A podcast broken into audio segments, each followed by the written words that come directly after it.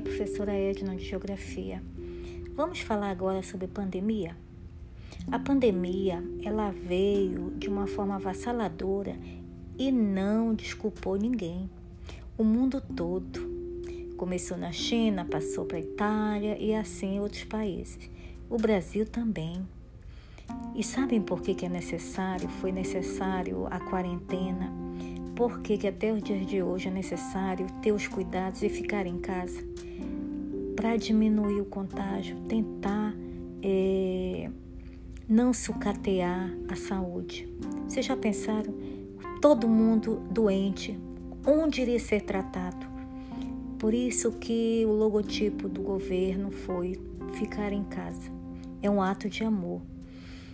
Essa nova realidade trouxe para todo mundo mudanças. Essas mudanças pairam desde o supermercado, lazer, tudo se modificou.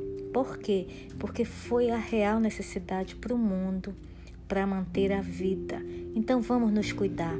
Vamos ficar em casa, vamos lavar as mãos, vamos usar máscara, vamos policiar as nossas atitudes e a da nossa família. Isso tudo por amor. Obrigada.